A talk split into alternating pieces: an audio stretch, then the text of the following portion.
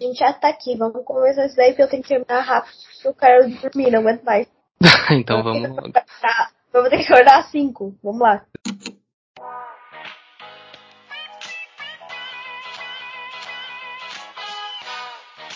Um brinde ao Café com Gibi. Esse é o episódio 63 e estamos aqui de novo para falar sobre idiomas. Este é um programa em parceria com a página Willing to be a Fool, gerenciado por Laura Fialho. Oi, tudo bem, gente? Aqui é a Laura. Hoje o programa vai ser sobre mandarim. A gente falou na, no vídeo.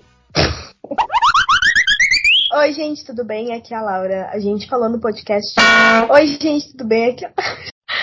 Oi, gente, tudo bem? Aqui é a Laura. A gente falou na, no episódio do podcast passado que é o nosso primeiro episódio ia ser sobre mandarim. Então hoje eu vim aqui falar um pouco para vocês sobre essa que vai ser a nossa primeira língua abordada. Eu vou começar falando para vocês, na verdade, sobre o idioma mandarim. Na verdade, ele faz parte de uma família de idiomas que são falados na China e em alguns países, como Singapura, por exemplo. Mas o mandarim ele faz parte né, da língua chinesa, mas ele não é o único idioma falado na China nesses países. Ele é o idioma falado, né, considerado o idioma principal e o idioma que é falado em Taiwan, então na cidade que é a cidade com maior população e a cidade também que é a, capital da China.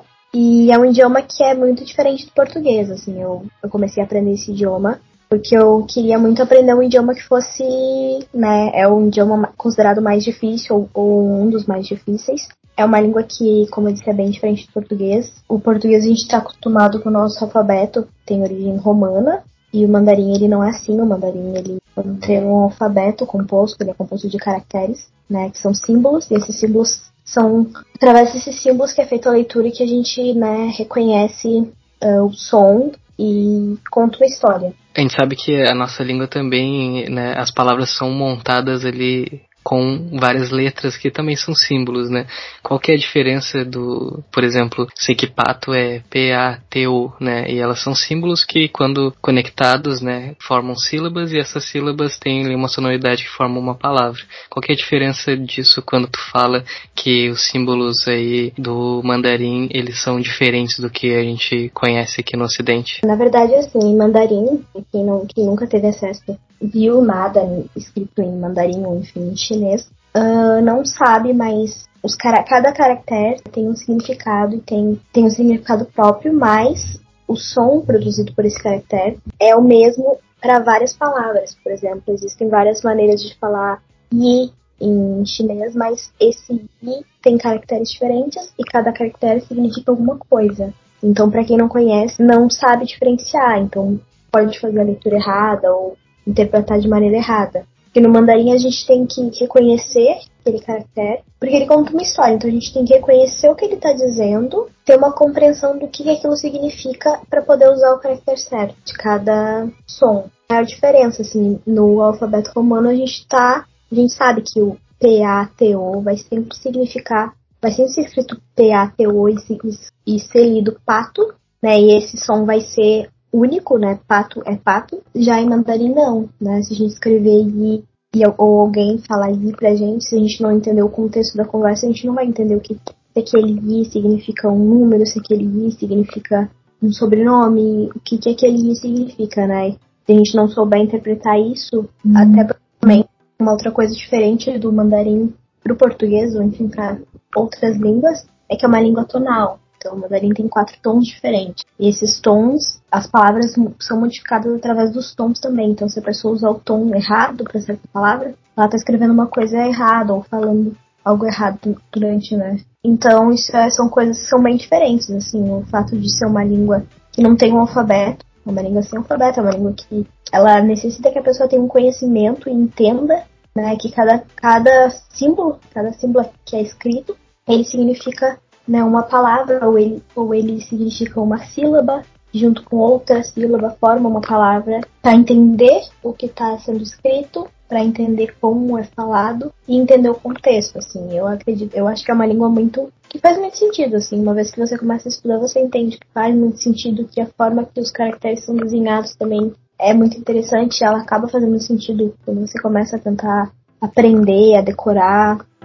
Acho que então tu, o que tu tá dizendo em resumo é que para conseguir realizar uma leitura, a gente não pode pegar palavras individuais, ali, símbolos individuais, a gente tem que pegar o, o contexto inteiro da frase, da sentença. É, eu diria que sim. É, é claro, existem palavras e, os caracteres, eles formam palavras também, né? Existe caracteres de, né, de, de verbos, de pronomes, de, de animais, de adjetivos, todos esses caracteres eles existem no vocabulário chinês, digamos assim. Mas, para a gente que não está acostumado a falar chinês ou mandarim, enfim, é muito difícil montar um contexto. Porque a gente não, de cara, assim, a gente não vai saber o que cada desenho daquele significa. Então, se a gente souber o que um daqueles desenhos significa, é muito, é muito mais fácil a gente descobrir o próximo. Se eu sei um daqueles desenhos que está dentro do contexto, eu consigo ter uma ideia do próximo, assim, do que, significa, do que está tá tentando ser dito aqui, né, naquela frase ou naquele texto. Né? Tu está dizendo que o português, por ser uma língua mais complexa, ter mais palavras, ela consegue construir a frase escrita de uma forma que só, somente com a leitura a gente já consegue interpretar se é um questionamento, se é uma afirmação, se é um, o que a frase quer dizer, e dentro do mandarim tem uma necessidade de outros elementos que façam, que trazem o contexto para a frase. É isso? Sim, porque é, no alfabeto romano, no alfabeto que a gente está acostumado a usar, enfim, é mais fácil de, for, de formar, né? De formar assim um entendimento do que no chinês, porque o chinês é, são desenhos, né, digamos assim. Então é mais difícil, assim, de ter, um, de ter um contexto de uma frase baseada em um desenho, até porque às vezes, diferente do, do português, aquele desenho ele tem um significado muito raso, ou tem um significado que precisa de, alguma, de algum outro fator para ser entendido. Então, acho que isso dificulta um pouco, e claro também, né? Os caracteres de, de mandarim tem vários caracteres diferentes, vários níveis também, né? Quando você aprende, mas eles são bem difíceis, né? Até para conseguir entender e decorar, tá sendo escrito ali, o que é escrito, porque são várias, várias. É um desenho muito complicado, assim, né? De se fazer, de, de se entender. Então, para decorar tudo aquilo que é detalhe na, sua visão é muito difícil. Tem caracteres que vão ficar na sua cabeça e você vai conseguir reproduzir mais fácil, você vai, vai entender melhor, e até na parte de ouvir você vai conseguir né, desenhar só de ouvir alguém falando, você vai entender o que é. Mas tem caracteres que, dependendo do tom que a pessoa usa, você não, não entende ainda, você não, não entende o que está tentando ser dito. Então é, é mais nesse sentido. Assim. E é isso, é um trabalho muito de decorar mesmo, assim, aprender, mas também decorar muito. Né? Você tem que, tem que tentar aprender constantemente e saber que existem vários, né? Existem muitos. Né? Para você ter uma base de mandarim assim, pelo menos são 100 mil. Então, 100 mil caracteres que você tem que aprender se você quiser ser assim, totalmente fluente, então, digamos assim, um trabalho acadêmico, né? Mas para usar assim, no dia a dia, são pelo menos 5 mil, que já é também muito, né? Você pensar que você vai ter que decorar 5 mil caracteres para conseguir entender e ter uma noção de, de mandarim. E no português, no alfabeto romano, são 26 letras. Tá grande, né? Pra ir na padaria comprar pãozinho tem que saber meio caractere. E tem todo o trabalho também. O português não é uma língua tonal. Então, claro, a gente fala as coisas com tons diferentes, né? Dependendo do tom de voz da pessoa, dependendo de como ela tá falando, do que ela quer transmitir, a gente fala com tons diferentes. Mas o mandarim ele tem isso já como base de língua, você já sabe que são quatro tons diferentes. Então, se você quiser falar mãe em mandarim, você vai usar um tom. Se você quiser falar cavalo, que é o mesmo, é o mesmo, digamos assim, é o mesmo som falado, né? Você vai usar outro tom. Se você, por acaso, alguém que falar, quiser dizer mãe, mas falar com tom de cavalo, quem estiver ouvindo vai entender que é um cavalo? É, é fácil de dar uma complicação, não. A briga em família é fácil aí, né? Então, e, e quem é, né, quem fala mandarim, quem fala alguma língua chinesa, eles, eles têm muito isso, assim, eles ficam impressionados que um estrangeiro consegue falar bem, assim, o tom é a parte que é mais, mais que mais impressiona eles, você atinge um tom próximo.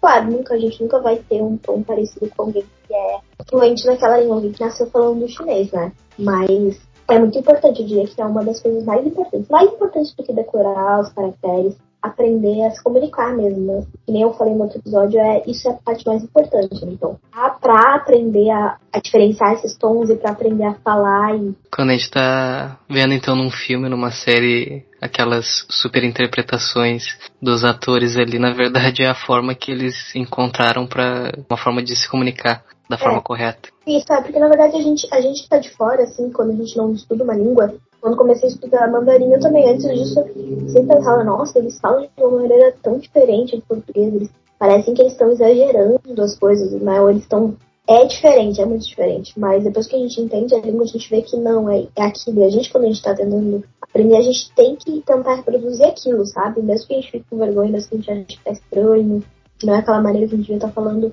é aquilo, sabe? A gente tem que entender que a gente tem que fazer daquela maneira, que a gente tem que falar daquela maneira. Tanto fala gritando também, está falando sussurrando, porque o mandarim tem isso, né? Eu antes, agora eu não percebo tanto mais, acho que é porque eu tô ouvindo tanta coisa e, e consumindo tanta informação em mandarim que eu não percebo mais. Mas tu, Lucas, deve, deve, deve ter isso ainda. Você às vezes não acha que eles estão falando sussurrando e tem a impressão que eles falam sussurrando. Sim, com certeza. Porque esse, esse, é um dos tons, assim, do mandarim. Então, esse tom, esse tom sussurrado. É que nem quando a gente via é, Speed Racer lá, né? Tinha os caras falando Yamarabaru, Yederubregaru. Falava sussurrando enquanto tinha os jornalistas gritando, né? É, exato. Mas em Speed Racer eu tenho com certeza que aqueles caras eram japoneses, mas...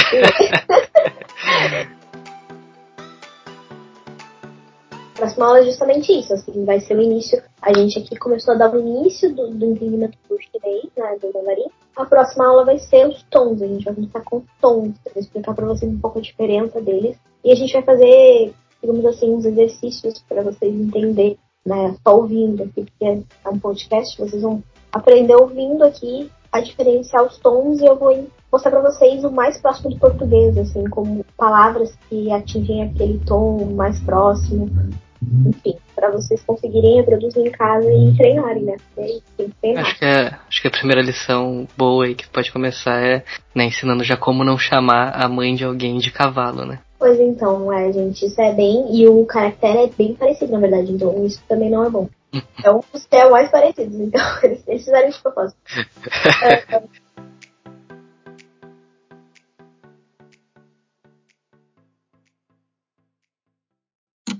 comprei hoje, gastei 10 reais nesses livros. comprei aqui na, na banquinha do seu Zé. Meu filho, faz o quilo do ponto café do Melita. Eu tenho que pagar 10 reais aqui todo dia com os gestores. Pra... Foda-se. Vai ter que cortar essa parte. eu tô exausta. Eu negócio creio, eu tô de olho, eu tô com o olho, o olho fechado. eu tô exausta. Isso não é, não é justo. Vamos lá, foda-se, agora vai de novo.